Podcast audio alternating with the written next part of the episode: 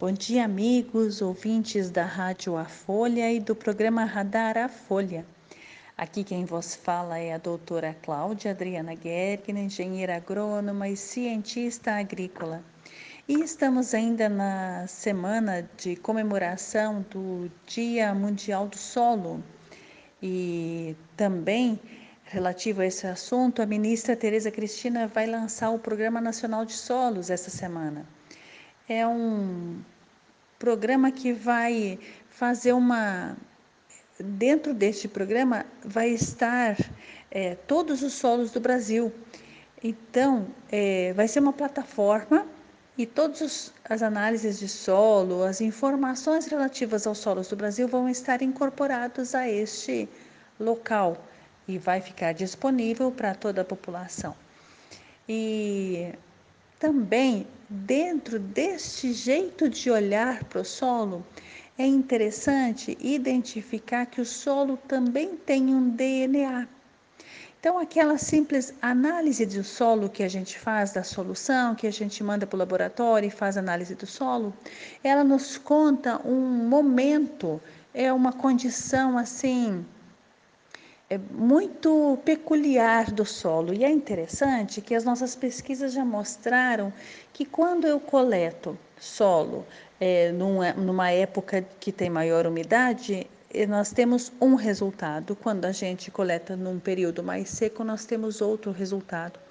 Muitas vezes a mesma amostra de solo enviada é, para o mesmo laboratório pode apresentar resultados diferentes. É, isso não é para desacreditar a análise, não, mas isso é para a gente interpretar e, e identificar o que tem além daquilo que a gente já conhece. Nós conhecemos parte do processo, mas tem muito mais coisas que a gente é, não consegue detectar numa simples análise de solo. E entra nesse, nesse fato a presença, então, que a gente chama do DNA do solo, tanto do DNA mineral quanto do DNA orgânico.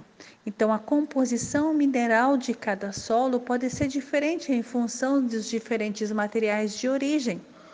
Dependendo de que tipo de rocha é a rocha mãe do solo, nós temos diferentes composições químicas e mineralógicas ao decorrer do tempo e mesmo solos com composição mineralógica semelhante, nós temos proporções minerais diferentes e isso muda completamente a fertilidade do solo e o manejo, todo o trabalho que é feito pelos agricultores. Isso é algo que não é novo, mas está sendo trazido agora para os agricultores e para o nosso dia a dia.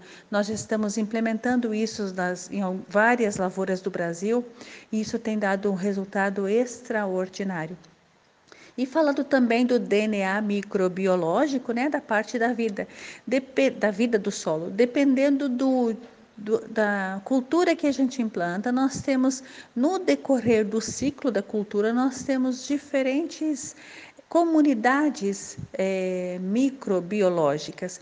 E isso muda completamente a questão das enzimas e mesmo da composição da solução do solo né, aos próprios micro-organismos liberam ácidos e estes ácidos é, entram em contato com os minerais do solo, liberando nutrientes, e isso é fantástico, né? E a gente vai falar mais sobre isso no decorrer deste mês e dos nossos próximos encontros. É, é, muito bom falar com vocês todos os dias. Obrigada pela audiência de todos e até amanhã.